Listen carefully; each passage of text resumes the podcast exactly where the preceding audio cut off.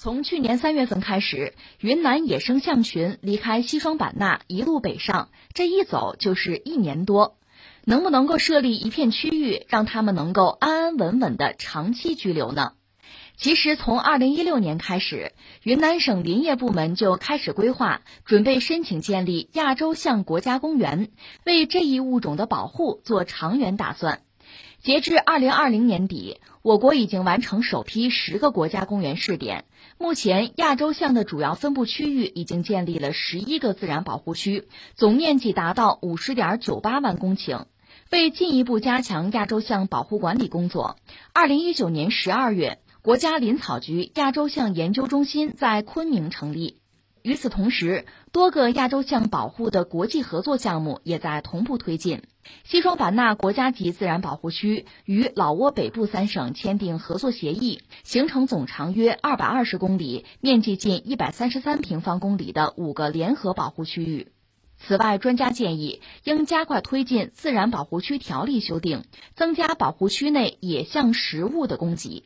未来应调整当地以种植业为主的产业结构，转变就业方式，适度发展生态旅游等第三产业，降低人像利益冲突及双方活动空间重叠度，实现人像和谐。这个事儿实际上还是因为。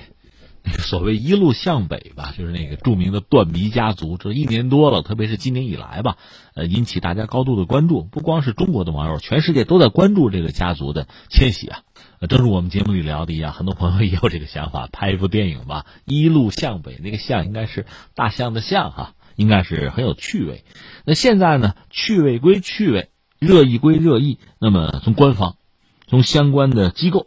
他们考虑的和公众考虑的当然有所不同嘛，想的是搞一个公园吧，国家公园，亚洲象国家公园，就是要整合现有的国内的十一个自然保护区，当然坚持现有的所谓科学巡护、监测工作，保持对于野生动物的这个盗猎呀、侵占栖息地等等的这个非法犯罪事件的高压态势，创新栖息地管理手段，建设建立各片区的生态廊道。这个话题我们一样一样聊。先说这个所谓断鼻家族啊，这回真是出了大名，全球闻名。因为现在确实这网络技术非常发达，所以国内也好，国外也好，有很多网友是每天追着看这个家族迁徙的路线哈，包括看一些，比如无人机拍的一些小视频，展示的这个象群每天具体的生活哈，确实非常非常惬意，非常轻松，甚至让网友讲叫什么治愈啊，是这样。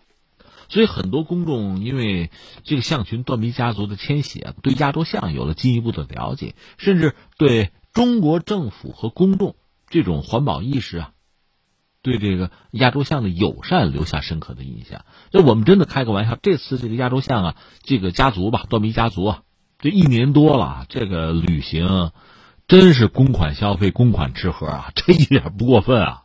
从去年三月份开始吧。这个象群十六头野生的亚洲象离开老家，老家就在这个西双版纳嘛，那个自然保护区，然后一路向北，过了普洱、红河州，还有这个峨山、玉溪，一直到了昆明，然后迁徙，我们算算五百公里是有的，一路逛吃逛喝呀，到现在也还没有回去的意思。那么沿途你想，相关的职能部门一方面当然要确保公众的安全，另一方面呢还得确保象群的安全。如果有可能呢？那除了监控、有无人机等等手段以外，哈，还要投喂一些食物，看能不能引导他们回归自己的家乡。那人和象之间交流确实难度太大了，几乎不可能。所以，这个象群，一个庞大的象群，它所经之处，不管是对公众的安全、财产，必然会带来很大的影响，甚至是威胁吧。所以，呃，沿途你要保证他们的安全，行进路线上，相关各地的政府就得疏散沿途群众，封闭相关的街区。就给大象得让路啊！另外，如果说有公众确实受到了损失，那政府掏钱赔吧，政府补偿吧，替大象埋单呗。所以我们看到这个断臂家族这个 一年多的旅游吧，确实引起广泛的关注，包括全球范围内，呃，很多国家的网友，包括野生动物爱好者呀、自然保护主义者呀，对中国、对中国政府和公众的这一系列行为啊，还是赞誉有加。那核心的问题我们也要关注一下，就是这个象群怎么就就迁徙就要离家出走呢？我觉得这么几个原因，就是因为这事情发展到今天，大家高度关注，各种研究啊，各种声音啊，到现在可以总结一下，一个是什么呢？就是亚洲象迁徙吧，这也是他们自己的一个爱好或者说一个毛病吧，因为这种事儿其实发生过很多次了。中国的亚洲象主要是分布在云南的那个西双版纳呀、普洱啊、临沧啊，这次这个象群吧。是来自于西双版纳国家级自然保护区，确切说那个地方是孟养片区，以那儿为核心的亚洲象分布区。而且这个区域我不是说了吗？这儿的象一直有扩散的习性，就迁移扩散。一九九五年至今，先后有三十多头亚洲象向北扩散到呃普洱思茅区。二零零五年又有十三头向西到了澜沧县。去年以来，一个象群家族是从这个孟养南下到了孟伦。现在是在这个版纳植物园附近。另外，你看，就是印度的亚洲象也曾经就跨境了，跑到孟加拉、跑到缅甸都是有的。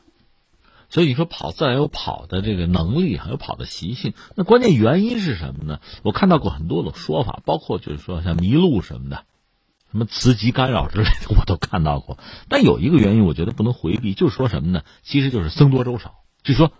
保护区的这个地儿啊，这个面积相对少了，或者说象的数量增加了。那象的数量为什么增加？保护的好嘛，这是一个矛盾。呃，具体数据说是这样子，就是五十年以来吧，野生亚洲象的种群数量一直在增加。就是西双版纳国家级自然保护区吧，就这儿啊，二十世纪六十年代一百四十六头，八十年代一百九十三头，现在三百头。那分布的范围呢？呃，八十年代仨县。现在呢是十九个县区市，而且还呈这个继续扩大的趋势。亚洲象是所谓热带森林生态系统保护的旗舰物种，同时也是濒危物种。这是我们中国的一级重点保护野生动物。所以几十年来呢，中国确实为保护亚洲象做了很多事情，不遗余力。那你保护的好，它的数量就增加。它数量要增加，那原来的地盘就不够了，就是原来的那个承载量啊，它一定的面积承载量是有限的嘛。那不够了，他只好走。另外还有一个原因，我看真的是很让人感慨，就是云南的林草局有一个统计数据说呢，就是你保护力度不断增加呀，西双版纳国家级自然保护区啊，森林的覆盖率到二零一六年是百分之九十七点零二。你说覆盖率高好吗？越高越好吧？也不尽然。一方面，它确实是高了，比一九八三年提高了百分之八，比一九五八年提高了百分之十到百分之十五。这按说是一件好事，对吧？但是呢，亚洲象主要食用的是野芭蕉、棕叶芦这样一些林下植物。你森林覆盖率太高上升了，是吧？这个林下植物就减少了，而且逐步会演变成不可食用的木本植物，就是因为森林覆盖率高，客观上导致亚洲象的食品减少了，食物减少了，可吃的东西少了。一方面象群数量增加，另一方面食物还在减少，那怎么办？走呗。所以出现了这么一个局面，还有是什么呢？就是因为人对象很友善啊，保护嘛，这个意识越来越强啊。亚洲象对人的恐惧也在减少，那怎么办？骚扰吗？抢啊，吃啊，就出现这么一个局面。实际上，政府已经做了相当的工作啊，就一方面野象进村入户成为常态，另一方面当地政府说搞一个大象食堂呗。从二零一八年开始，就云南普洱市当地的林草部门呢，在亚洲象活动比较频繁的区域，搞了四千亩的食物园，就源头的源啊，食物园基地，鼓励农户啊分时段、分季节种植一些亚洲象喜欢吃的东西，芭蕉啊、玉米啊、棕叶芦啊，这不是给人吃的，就给象吃的，每亩补助二百元，希望通过这个方式减少大象进村取食的频率。那有效果吗？有。但是现在看来显然不够。一方面只是解决了人象争食的问题，对吧？就像给人捣蛋 这事儿少了，但是像出走的事情，这不还在发生吗？所以现在这不又下决心把原来十一个保护区打通，这成了一个大的就亚洲象的保护公园吧。这个你想，对于每一只象来讲，它活动的区域等于说是增加了，这能不能解决问题呢？估计应该是可以，至少在相当。程度上嘛，那就三百头象现在啊能解决。但你说将来怎么样？他们会不会再生啊？啊，那生的多了，呃，象的种群数量又增加了，是不是还会面临一个就僧多粥少？象多地儿少，是不是还会面对这个问题？那只能说走一步看一步了。那感慨一下是什么呢？一个啊，这次这个亚洲象的离家出走，就断鼻家族啊，这次这个一路北迁、一路向北这个故事啊，呃，到现在还没有结束，但确实是一个让人觉得高兴的事情，引起整个世界的关注。它确实反映了中国人，不管是政府还是公众，对象的这种友善、对环境的保护的意识不断的增强。就我们现在遇到的问题是什么呢？是发展带来的问题，是因为做得好带来的问题。是啊，象都打光都死绝了，就不存在北迁的问题了，就不存在人象争食了。恰恰是我们保护环境，我们意识很强，才会出现这样一个局面。所以这个问题虽然也是困扰，也是麻烦，也是问题，它是我们可以笑着去想办法解决的问题。它反映的是我们的进步和发展。就这个事情，我们确实应该得到整个世界的尊重。掌声和喝彩，这是一个感慨。还有一个感慨是什么呢？就是中国毕竟还是一个发展中国家，我们发展的过程中遇到这样那样的问题很正常。有些问题，实话实说，是人家发达国家早就在发展过程中遇到的问题。